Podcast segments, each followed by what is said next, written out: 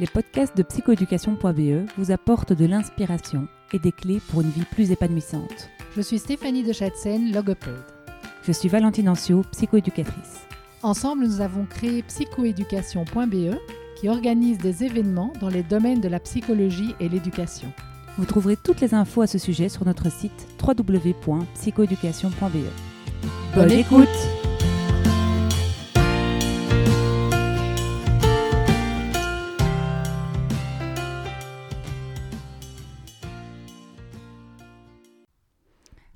aujourd'hui, nous recevons Isabelle Payot qui a créé la Fabrique à Bonheur. Bonjour Isabelle. Bonjour Valentine.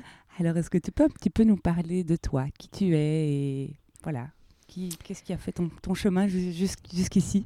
Alors mon chemin jusqu'ici, ça a été un chemin de beaucoup d'ennuis à l'école, beaucoup de peur à l'école, euh, de vraiment un temps euh, d'apprentissage avec la peur au ventre, et puis un peu plus de liberté après dans les études. Euh, euh, euh, secondaire, mais je cherchais un peu ma voie et euh, donc j'ai fait des études voilà, classiques d'anglais, de commerce, de gestion. Hein.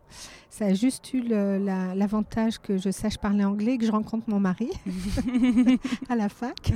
voilà. Et puis après, j'ai travaillé dans le secteur privé, et, mais je n'y trouvais pas mon compte et, et ça n'avait pas assez de sens pour moi. Il y avait des valeurs qui n'étaient pas incarnées. Et ensuite, j'ai travaillé en formation continue pour les adultes, où j'ai commencé à aimer cette idée de transmettre et d'enseigner. Et euh, j'ai vu la limite de ce qui pouvait être transmis dans le changement chez les autres. Et j'ai eu envie de retourner à, à l'école, donc au CNAM, le, Centre national des arts et métiers à Paris, qui fait de la formation continue pour les, les adultes, où j'ai passé mon diplôme de psychologue du travail qui a révolutionné ma vie. Ok. C'est vraiment ça qui m'a je suis arrivée au CNAM, j'ai suivi le premier cours et j'ai vécu ce que Ken Robinson appelle une épiphanie. Qu'est-ce que c'est qu'une épiphanie? L'épiphanie, c'est quand tu sais que tu es au bon endroit et que c'est exactement ça que tu dois faire et que toutes tes cellules pétillent et que ton cerveau est très agité et tu te dis waouh, je comprends tout, c'est génial, comment ça Donc voilà, c'est ce moment-là où tout d'un coup, c'est comme une révélation quoi. Le eureka géant. Le eureka géant est dans le corps. Trop bien. Et puis donc tu n'as plus quitté euh, la psychologie c'est ça? Donc, tu as commencé à bosser comme psychologue? Oui, voilà, j'ai commencé par travailler comme psychologue du travail, donc euh, à la fois euh, donc pour des adultes qui sont en souffrance au travail, puisque moi, c'est le sujet au travail qui m'intéresse, et donc euh, des gens qui étaient soit en burn-out, soit qui étaient harcelés, soit qui n'avaient plus de sens, ou qui pensaient qu'ils étaient nuls, et ainsi de suite. Et j'ai fait mes études avec Valérie Eschenlob, qui, qui, qui, voilà, qui s'est formée avec moi et avec qui je travaille toujours aujourd'hui. Mmh. Et on s'intéressait beaucoup à tout ce qui était outils différents pour apprendre et pour travailler, notamment la gestion mentale, les outils de pensée visuelle, etc. Et on s'est dit de la même manière qu'un adulte au travail peut souffrir, un enfant qui met le pied à l'école, puisque c'est son lieu de travail, mhm. euh, peut souffrir aussi s'il n'arrive pas à mettre en œuvre ou s'il ne comprend pas ce qu'on attend de lui. Il y a des mhm. enfants qui sont parce qu'ils savent pas. On, leur dit travail, travaille bien, mais ça n'a pas de sens, ça veut rien dire. Donc on a tiré le fil de la psychologie du travail pour le tirer vers la psychologie des apprentissages.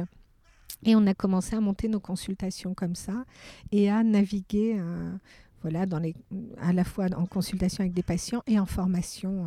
Euh, ok, donc tu recevais des enfants et des adultes. Oui. Et, et tes enfants, du coup, toi, est-ce qu'ils rentraient dans la caisse, tes enfants? Alors, mes enfants Alors, il faut savoir qu'on n'est jamais prophète en son pays, donc mes enfants ne rentraient pas dans la case de l'école, mais ne rentraient pas non plus dans la case du mind mapping ou de ce que j'essayais de leur passer. Donc, euh, voilà. Donc, quand on est parent, il vaut mieux. Euh, déléguer, déléguer quand il y a des soucis, parce que je pense que l'important, c'est de conserver la relation au-delà de tout. Tout à fait. Donc, ce ne sont pas tes enfants qui t'ont amené à, t'occuper des enfants? C'est mes enfants qui m'ont interrogé, qui m'ont amené à m'interroger et à chercher des solutions. Mais euh, je n'ai pas pu directement le, mettre en œuvre avec eux.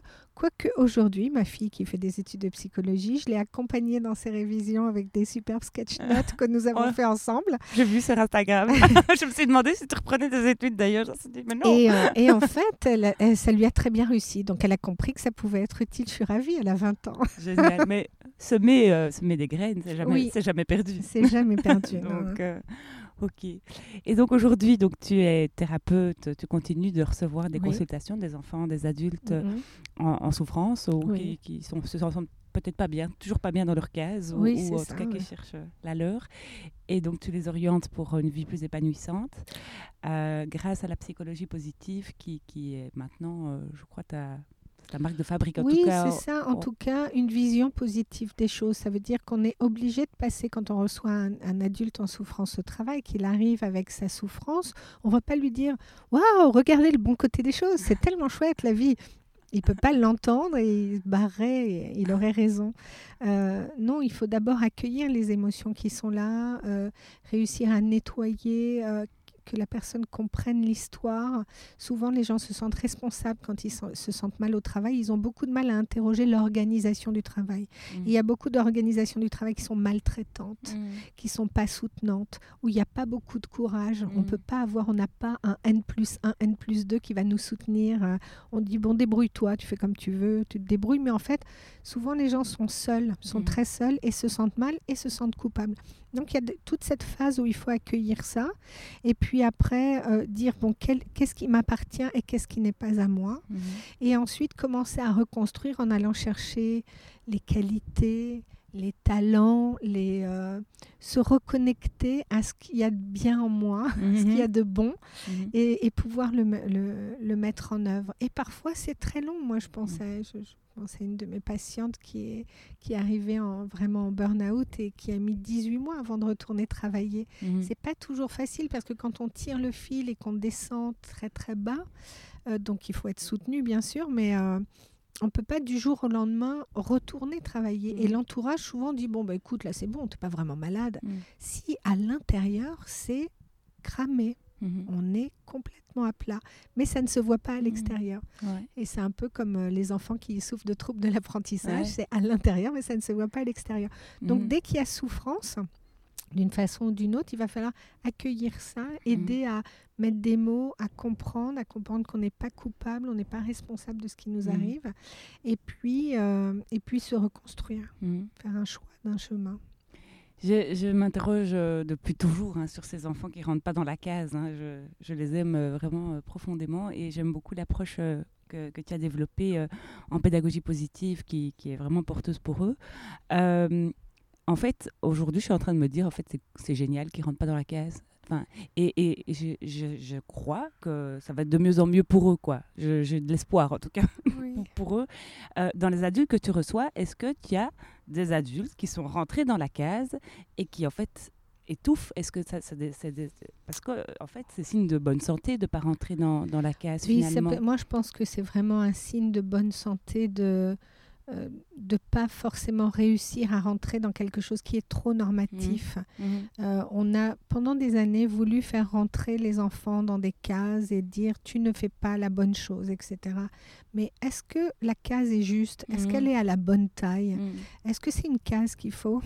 Donc euh, en fait quand on rentre pas dedans, on arrive à se rebeller même si c'est douloureux et on est en meilleure santé, je dirais, que ceux qui se sont conformés. Mm. Tous les adultes qui se sont beaucoup conformés, ceux qui n'ont pas fait de crise d'adolescence, mm.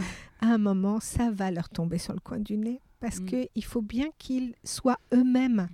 Euh, il y a Vincent Houba, que tu connais, qui dit on arrive au quai numéro 2 et on nous demande de quitter notre quai de base ah. pour aller nous installer au quai numéro 12, qui est très loin de nous-mêmes. Mais à un moment, il va falloir qu'on revienne près de nous, de notre identité. Et c'est vrai qu'en psychologie du travail, c'est ça qu'on cherche. qu'est-ce qui fait mon identité? Mon identité, c'est ce que je suis, c'est ce que je fais, c'est ce que je mets en œuvre, etc. Et il faut revenir à ça. Mm. Et certains disent, euh, il n'y a pas de saveur, j'ai tout pour être heureux, mais il n'y a pas de sens à ma vie, etc. Mm. Ils sont très loin d'eux-mêmes. Donc ceux mm. qui se sont trop conformés, euh, pour eux, c'est très dur parce qu'en fait, il y a un moment où ils ne peuvent plus jouer le jeu. Quoi. Ok. Donc ça, c'est quand tu répares un peu les adultes. Et, quand tu travailles avec les enfants, ben, tu les aides à accepter leur singularité. C'est ça que, que, tu fais finalement. C'est pas de dire euh, non, rentre dans la case euh, parce que sinon tu vas mourir. Euh, c'est vraiment de, de s'accepter eux-mêmes, de les outiller pour survivre quand même dans, dans ce monde avec des outils créatifs, fun, ludiques, doux, comme, comme tu, tu, tu, tu, dis bien, léger. et donc, ça, peut-être que tu peux nous parler de. Oui, moi, ce que j'aime bien faire quand je reçois des enfants qui sont douloureux parce que ça fonctionne pas à l'école, euh, alors des enfants qui ont des troubles des apprentissages ou bien des enfants qui sont trop sensibles et qui paniquent et qui perdent leurs moyens, etc. Moi, je suis thérapeute familiale aussi, donc je travaille beaucoup sur la famille au complet. C'est pas juste l'enfant qui vient me voir avec sa difficulté en disant tu es le problème et on va essayer de régler ce problème. J'intègre beaucoup les parents dans les consultations en disant quel est le regard que vous portez sur votre enfant? Parce que si c'est douloureux pour lui, on peut imaginer que c'est douloureux pour vous, peut-être même plus douloureux pour vous que pour lui, parce que vous avez des peurs, vous projetez des angoisses sur l'avenir, etc. Donc j'aide un peu toute la famille à dire, OK, si c'est une dyslexie, qu'est-ce que c'est qu'être dyslexique? Mhm. et, de, et de bien expliquer, regarde ce qu'on te demande à l'école, toi, tu vas pas pouvoir le faire. Tu Tu vas pas pouvoir le faire parce que tu es mauvais, mais parce que ça marche pas comme ça. Mm. Et je donne souvent cet exemple. Moi, je suis myope, astigmate, etc. Mm. Si j'enlève mes lunettes et qu'on me demande de lire un panneau qui est à, 10 mm. mètres et même avant, je ne sais pas le faire. Je, ne, peux pas le faire. Donc, euh, c'est la même chose quand j'explique avec des exemples en disant bah, ton cerveau a besoin de lunettes. C'est le titre d'un beau livre sur, les, sur le TDAH, notamment. Euh, tu as la volonté, tu vas pouvoir serrer tes petits poings, avoir très envie, parce que les parents disent oui, mais il veut pas. Je dis mais arrêtez de dire qu'il veut pas, il ne peut pas souvent. Mm. Donc arrêtons d'être juste sur la question de volonté. Moi, comme je dis souvent, je veux être petit rat de l'opéra. Il y a plein de raisons pour lesquelles ça va pas arriver, mm. au-delà de mon âge et de, ma condition physique. C'est pas parce que je le veux très fort que ça va arriver. Donc j'accompagne vraiment à dire regardons la situation telle qu'elle est et pas telle qu'on la rêverait. Mhm. Donc il y a cette difficulté. Ok, qu'est-ce que ça fait sur chacun d'entre vous mhm. Et d'arrêter d'être juste dans sa tête. Et mhm. dire oui, mais il faut qu'il fasse ça, sinon il va pas y arriver. Donc on est dans de la logique. C'est à la tête qui parle beaucoup. Les parents parlent beaucoup comme ça de c'est logique, il faut être raisonnable. Et je les fais descendre dans leur corps en disant ok, c'est quoi? Qu'est-ce que vous ressentez? Et souvent chez les parents, il y a une inquiétude infinie. Et il y a même des des vieux dossiers qui ressortent. Je me souviens d'un papa qui avait dit oui, mais moi j'ai été déscolarisé, donc j'ai peur. Mmh. Donc euh, cette chose est ressortie là, euh, voilà, en famille avec, euh, avec moi dans le cabinet. Donc mmh. c'était joli de dire enfin il y a un endroit où il peut déposer sa mmh. peur.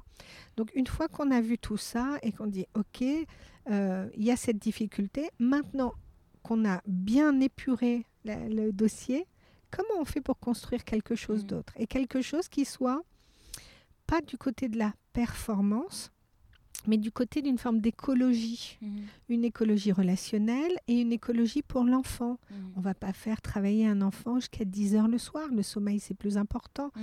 Donc je vais accompagner pour qu'il y ait des bonnes euh, des bonnes habitudes qui mm. se remettent en place et puis donner des techniques, comme tu disais, les outils de pensée visuelle qui marchent très bien, mais aussi des techniques pour le corps, etc.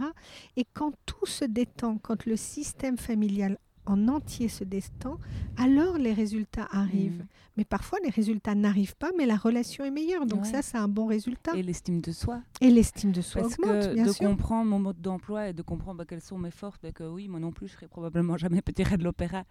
je trouve ça en effet très beau, mais, mais c'est accepter ses limites, c'est ce qui te permet aussi de, bah, de, de, de, te connaître et de prendre des chemins de vie qui te ressemblent. Donc en fait, c'est c'est aussi ça que tu fais. Euh, oui, c'est ça. En, en mettant la réalité sur la table et en disant voilà. Et en disant cette réalité-là, elle est très bien puisque mmh. c'est celle avec laquelle vous arrivez. Mmh. Comme quand les enfants, les ados sont pas contents avec leurs parents, etc. Je leur dis mais c'est cela que tu vas avoir pour toute ta vie. Donc bon, tu peux choisir d'avoir envie de les changer, mais ça, ça n'arrivera pas. Donc mmh. comment on peut faire avec ce que tu as? Donc comment je peux faire avec ce que j'ai? C'est ton jeu de cartes. Oui, voilà. Euh, on peut pas tricher. Qu'est-ce que tu as dedans? Qu'est-ce que tu as dans ton jeu de cartes? On va jouer du mieux qu'on peut. Oui, exactement. exactement. Et, c'est ça qui est, c'est chouette. Mm, mm. Ok. Et donc, tu as monté euh, la Fabrique à Bonheur, qui est un lieu où tu formes euh, des personnes passionnées donc en fait, tu, tu, tu, tu partages. Euh, oui, l'idée à la fabrique, c'est que si, euh, si ça devait reposer que sur une ou deux têtes, euh, et que voilà, on se fait renverser par le bus, mhm. qui va transmettre la pédagogie positive? Donc à un moment, on a pensé qu'il fallait vraiment le passer à des gens qui sont passionnés par l'idée de, de, renforcer la confiance en soi, l'estime de soi des enfants, des parents, pour qu'ils deviennent des adultes épanouis et qui vont agir de façon saine dans le monde. Euh, si on avait fait ça, on n'aurait pas un Donald Trump, on n'aurait pas un Bolsonaro, etc., mm. qui, qui, ont l'air d'avoir quelques petits soucis quand même mm-hmm. d'interaction mm-hmm. avec les autres. Donc si on démarre dès le départ et qu'on donne les billes pour se sentir bien à sa juste place et euh, être capable d'accueillir ses émotions, de les traverser, d'en faire quelque chose, d'interagir avec les autres, alors on, va... Euh, on contribue, moi je, suis un peu, peut-être un peu trop euh, utopiste, mais on contribue à une forme de paix dans le monde. Et, euh, l'idée c'était ça, donc on a créé un parcours pour des psychopédagogues mhm. positifs, qui, qui, est comme un, un parcours où on va proposer différents outils mais en tout cas, il y aura toujours un fil rouge hein, qui est vraiment de euh, faire en sorte que la relation soit bonne et que la relation avec soi-même soit bonne. Et euh, dans ce parcours-là, c'est un parcours qui a aussi un peu une transformation pour ceux qui le font, mhm. parce qu'ils arrivent avec une idée et puis quand ils repartent, ils se sont déployés mhm. eux-mêmes.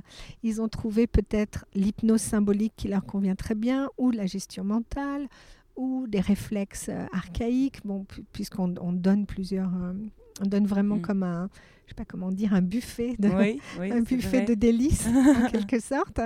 Et chacun va trouver sa voie et va pouvoir se réaliser. Donc on a aussi bien des enseignants et ah, je les remercie infiniment qui viennent se former parce qu'ils vont euh, porter la pédagogie positive dans leur classe ou avoir des consultations en parallèle parce qu'ils ont envie d'avoir une relation individuelle avec les avec certains mmh. enfants, euh, mais aussi des gens qui se reconvertissent ou qui sont thérapeutes comme mmh. toi et moi, mmh. euh, ou qui sont euh, sophrologues, etc.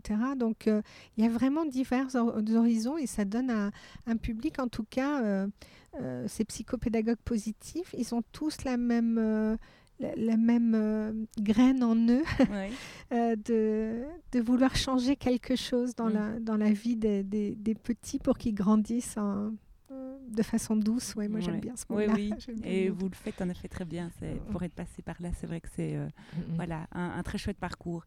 Et donc ça c'est à Paris. Et en plus vous avez euh, il y a, des, y a, plusieurs fabriques. Oui, il y en a euh. à Lyon parce qu'on s'est rendu compte que pour certains c'était plus difficile de venir jusqu'à Paris. On, croit toujours que Paris c'est le centre du monde, ce qui est un peu mm. n'importe quoi. donc il n'y a pas que Paris dans le monde et puis surtout en France, les gens qui viennent de loin. Donc il y a aussi à Lyon. Mm. Donc ça c'est la partie qui se fait un peu en interne chez nous avec mm. d'autres formations euh, sur chercher le sens aussi mm. de sa vie, la formation en Ikigai. Et on a d'autres actions qui vont être presque la même chose, mais en entreprise, pour les salariés d'entreprise, pour les collaborateurs, de dire comment vous faites pour savoir ce que vous avez à apporter au groupe, donc tout ce qui est question d'intelligence collective, mm. par quel outil vous pouvez passer, on passe bien sûr par des outils de pensée visuelle, mais l'idée étant de de ne pas s'épuiser au travail, mhm. comme il ça arrive trop souvent, et d'être en capacité de collaborer pour le meilleur, mhm. ou de partir. Hein, si on pense que l'endroit est trop toxique, il faut absolument prendre euh, ses affaires et se sauver au plus vite. Ça ne doit pas être douloureux, ça ne doit pas être dur. Non, il ne faut pas en baver en fait au travail. Ça peut, être, ça peut être facile. C'est très, très, c'est très français cette histoire. Euh, c'est très, très français de dire si j'arrive à faire les choses trop facilement, c'est que ça ne vaut pas. On, on entend souvent tiens, il a eu son bac sans bosser. Bah, tant mieux, il a eu son bac, hein, point barre. on n'est pas obligé d'en baver, effectivement, parce que quand on souffre beaucoup, il en reste toujours quelque chose qui est très douloureux et une, estime de soi qui est pas terrible. Donc, Ça euh, fait un peu de marasme, mais c'est pas très bon dans la relation. Ça, laisse des traces, ça, laisse beaucoup de traces. Donc en fait, ça, je trouve que ça aussi un chouette message de dire que quand on travaille, ça peut être facile, ça peut être fluide, ça peut, ça peut rouler. On ça pas peut être joyeux et sérieux en même temps. Et ça peut donner de l'énergie et on n'est pas obligé d'être, euh, de se dire merde, c'est lundi quoi. on peut oui, c'est ça. Oui, on peut se dire chouette, c'est lundi, je retourne au travail je vais voir les copains. Génial. Eh bien, euh, bah, c'est ce qu'on souhaite euh, à nos auditeurs, en tout cas, de se dire chouette, oui, c'est oui, ça. Je leur, je leur souhaite vraiment de se, se poser la question, de dire est-ce qu'ils se sentent heureux dans ce Oui. qu'ils font? Ça ne veut pas dire que c'est tous les jours facile. Bien sûr. C'est pas tous les jours facile, mais s'ils s'assoient et qu'ils pensent un instant, est-ce que ce que je fais me rend heureux? Est-ce que ça, j'ai du sens dans ce que je fais? Est-ce que euh, j'ai la sensation de contribuer au monde et d'aider les autres? Alors, et quel que soit le métier qu'on fasse, Mhm. Alors à ce moment-là, on, on peut rester. Si on a un peu de doute, il faut commencer à se Et je trouve ça vraiment important de dire quel que soit le métier qu'on Ah, mais fasse. quel que soit le métier qu'on fasse. Parce qu'on a tellement valorisé les, les filières universitaires, euh, intellectuelles et or. euh, moi, j'ai plein de copains là maintenant qui euh, redeviennent boulangers euh, Oui, euh, après avoir étudié le droit, parce qu'en fait, ben, c'était pas sur le bon quai, quoi, hein, pour reprendre la métaphore. Et souvent, il faut l'entendre. Nous, on Mm. l'a, par exemple, moi j'ai trois enfants et ma fille aînée nous a dit à, à 14 ans ne comptez pas sur moi pour aller au lycée parce que je ne vais pas rester assise sans rien faire. C'est pas possible et je m'ennuie tellement. Je veux être pâtissière. Mm. Et elle, pour nous, parents, c'était un peu interrogeant parce qu'on ne on savait même pas ce que c'était la filière professionnelle vraiment. Et, euh, et donc, on a dit OK, mais OK, en ayant un peu une peur au ventre de dire mais c'est très dur comme métier, c'est très physique, etc. Et on l'a accompagné dans cette direction-là. Et au début, les- beaucoup de gens autour de nous disaient mais non, mais c'est pas possible, elle va pas avoir le bac, c'est impossible. En France, le bac, c'est vraiment le, le- le- le Graal. Mm. Et donc, euh, on a dit non, on a tenu et on a tenu et on est content parce qu'aujourd'hui, euh, voilà, elle a fait ce qu'elle a voulu, elle a, Mm. ré- elle a réussi euh, brillamment là-dedans. Mais Elle au-delà de un bon ça, restaurant oui, à Lille, c'est ça un très bon restaurant à Lille qui s'appelle Roseau. Ah Et, euh, elle se réalise dans ce qui est vraiment un, un métier qui est très créatif, très très créatif. Tout à fait. Donc vraiment, je trouve ça c'est important de redorer le blason de, de, toutes, ces- de toutes les professions. En fait, il n'y en a, Oui, il y en a aucune euh, qui vaut moins qu'une autre. Et d'entendre ce que notre enfant nous dit, c'est pas parce que à 4 ans il veut être Spider-Man qu'il sera vraiment Spider-Man ou, ou coiffeur Mm. ou euh, je sais pas euh, Mm. éboueur. Certains ont envie d'être éboueurs Mm. parce qu'ils veulent courir après le camion Mm, poubelle. Donc euh, mm. ok, il faut les laisser rêver ce qu'ils ont envie d'être et ensuite faut les aider à trouver leur talent et Mm. les accompagner sur ce, sur ce petit fleuve Mm. pour qu'ils puissent se réaliser et être vraiment à l'endroit où ils doivent être. Parce qu'on a quand même qu'une seule vie, donc autant, Ah oui, on n'en a qu'une, oui, on autant- peut pas... autant faire ce qu'on aime quand même au quotidien. Et, le- et le travail et l'école, on y passe quand même beaucoup de temps. Et donc autant que ça soit euh, le plus épanouissant possible, Ouais. que ce soit pour les enfants, les ados et les Et adultes. les adultes. Alors tu as écrit aussi euh, une euh, pile de bouquins, quand même assez... euh, voilà, la productivité m'impressionne quand même beaucoup euh, C'est parce qu'on utilise le mind mapping. Voilà.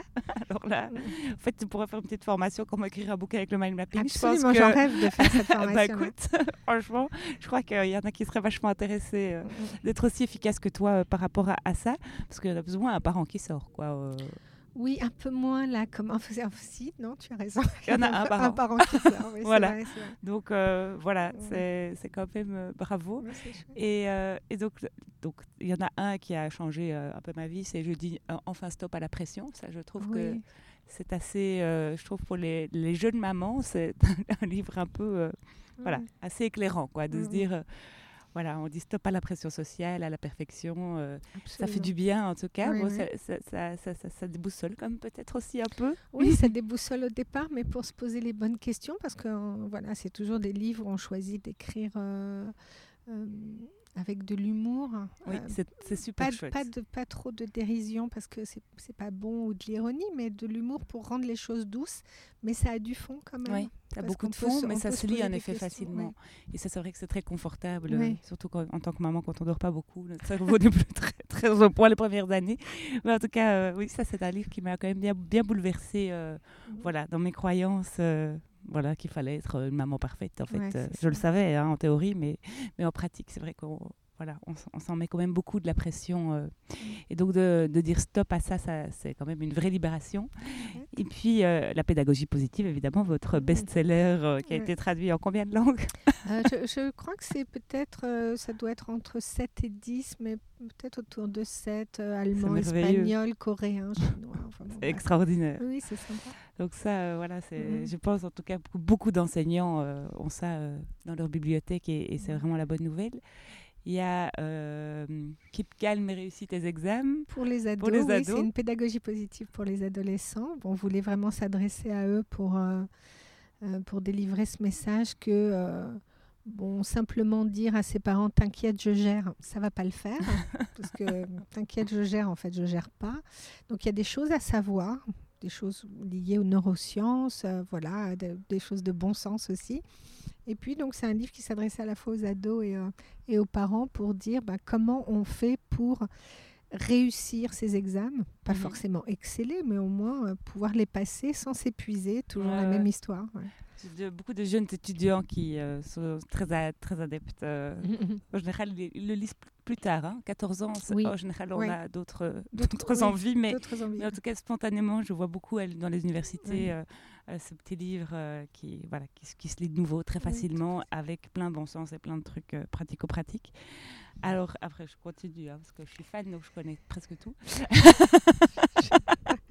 Alors il y a enseigner et travailler avec le, sketchnoting, qui, qui, est vraiment une méthode hyper simple de nouveau sans pression, parce que quand on voit parfois les bouquins de sketchnoting, on se dit, mon Dieu, c'est beaucoup trop difficile, j'y arriverai jamais.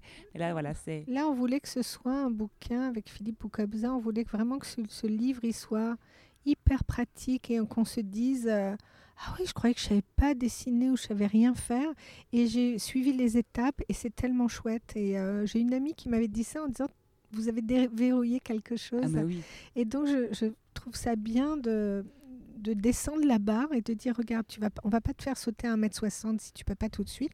On va te la mettre à 90 cm et ça sera chouette mmh. parce que tu vas avoir le plaisir de pouvoir mettre en œuvre. Et je trouve qu'il y a beaucoup de choses où on est trop dans la tête, où on est trop dans le concept, on est trop en train de réfléchir et de dire je démarrerai quand je saurai faire très mmh. bien les choses, etc. Et moi j'aime bien dire mets ton corps en mouvement, mets, mets ton action en place, prends ton stylo dans ta main et commence à faire.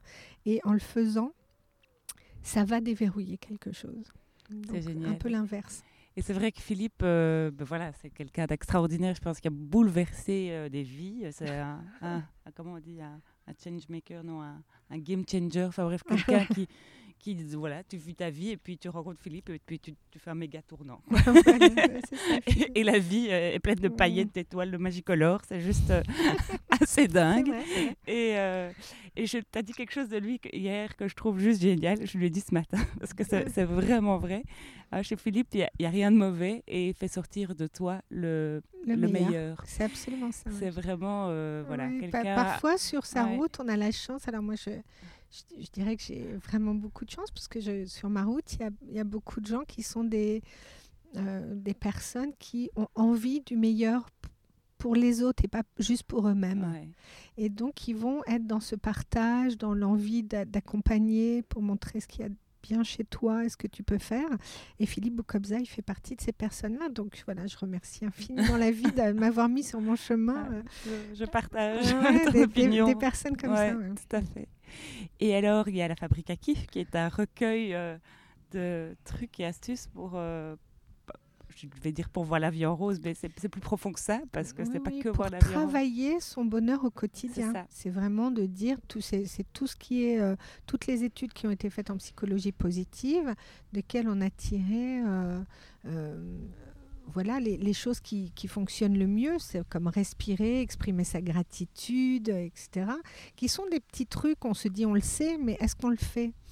Euh, et, on a voulu dedans vraiment témoigner euh, chacune. Donc il y a Florence Servan-Schreiber, Audrey Hakoun aussi qui ont écrit, avec, on a écrit toutes les trois, et de dire euh, chaque expérience par rapport à respirer, par exemple, de partager notre expérience et ensuite d'expliquer ce qu'on doit mettre en œuvre, ce qui peut être bon, et de s'appuyer sur les études, parce que la psychologie positive, c'est pas juste une mode, c'est une vraie science. Mmh. Hein, c'est une science et ça a des effets sur le corps et sur la, sur la santé. Et alors, ce livre, je crois que La Fabrique à qui, je crois que c'est mon préféré. Je les aime tous, mais celui-là, vraiment, ce que j'aime beaucoup, c'est que toutes les trois, vous embrassez vos vulnérabilités avec ah. une authenticité qui vous rend encore plus génial en fait. et, et euh, parce, que, parce que voilà, vous êtes quand même trois superwomen quand on vous voit euh, un livre par année, des spectacles, des machins, ça, ça, allez, ça, ça suit quoi. Et en fait, quand on lit ce livre, euh, on se dit, mais en fait, elles sont comme moi. elles ont aussi des trucs qui sont qui marchent pas complètement.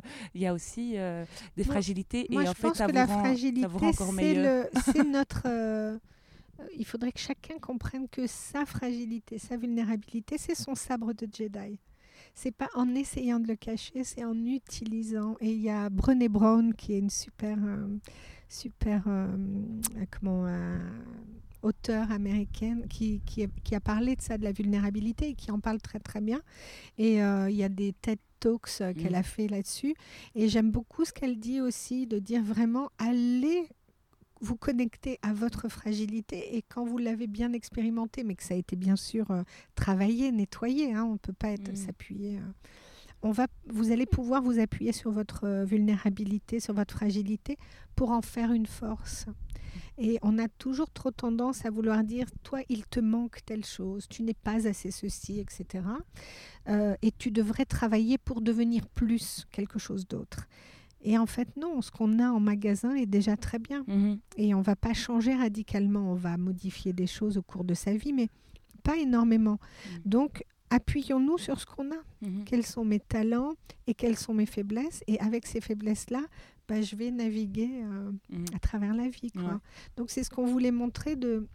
Moi, je déteste, j'ai vraiment plus, je, vraiment, je déteste ça et ça me fait même peur, cette espèce de gourouisation mm. de, de, gens qui tout d'un coup deviennent des, des, des, modèles, mais on a l'impression qu'ils sont, euh, que c'est Dieu en personne. Donc euh, voilà, dans le milieu du développement personnel, parfois on peut trouver ça. Et je trouve ça assez détestable parce que souvent il n'y a pas d'alignement entre ce qu'ils montrent et ce qu'ils sont vraiment. Mm.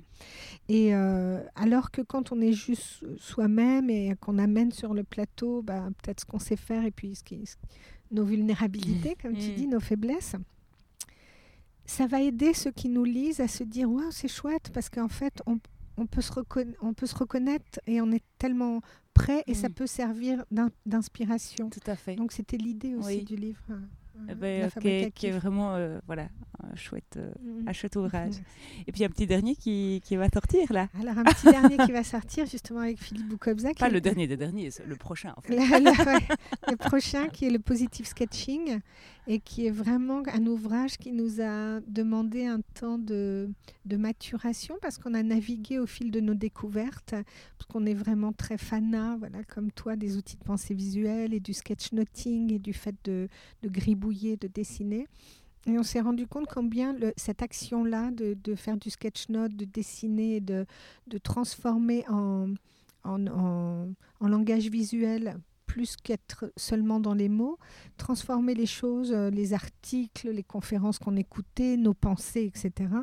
Ça avait eu un effet sur nous, un vrai effet transformateur. Et on peut voir que entre le moment où on a commencé à utiliser ces outils et maintenant, on a vraiment beaucoup changé, notamment à l'intérieur. Et donc d'utiliser ce qu'on appelle le positive sketching, c'est euh, euh, c'est vraiment euh, essayer de mettre un maximum de symboles positifs et de mots positifs dans ce qu'on raconte en images et en mots. Et c'est un pouvoir transformateur sur soi. Donc ça contribue à notre propre bonheur, mais aussi à ceux des autres, parce qu'on sait bien que quand on change et qu'on va mieux, les autres vont mieux autour de, nous également. Et ça peut les influencer. Donc euh, notre vision, c'est celle-ci, c'est de dire, il suffit pas de déclarer qu'on veut que les choses soient positives, il faut le mettre en œuvre. Mmh et c'est un vrai langage visuel positif qu'on a voulu euh, créer, qu'on a appelé Positive Sketching. Génial. Et je viens euh, d'écouter une conférence de vous deux à l'instant. Et en effet, euh, voilà, j'avais des petits papillons tout autour de moi après la conférence. Parce que voilà, il n'y a rien à faire. On, se, on retrouve la petite fille de 7 ans qu'on était.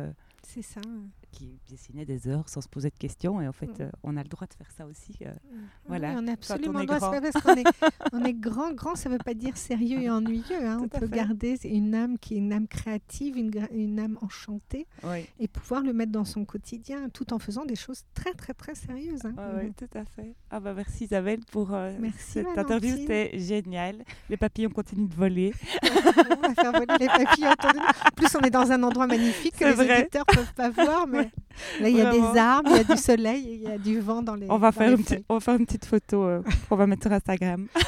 Bien. Merci Valentine. Merci Isabelle.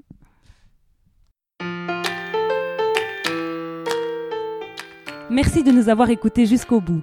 Si vous avez aimé ce podcast, merci d'en parler autour de vous. Et de nous mettre 5 étoiles et un commentaire sympa sur votre plateforme d'écoute. À, À bientôt. bientôt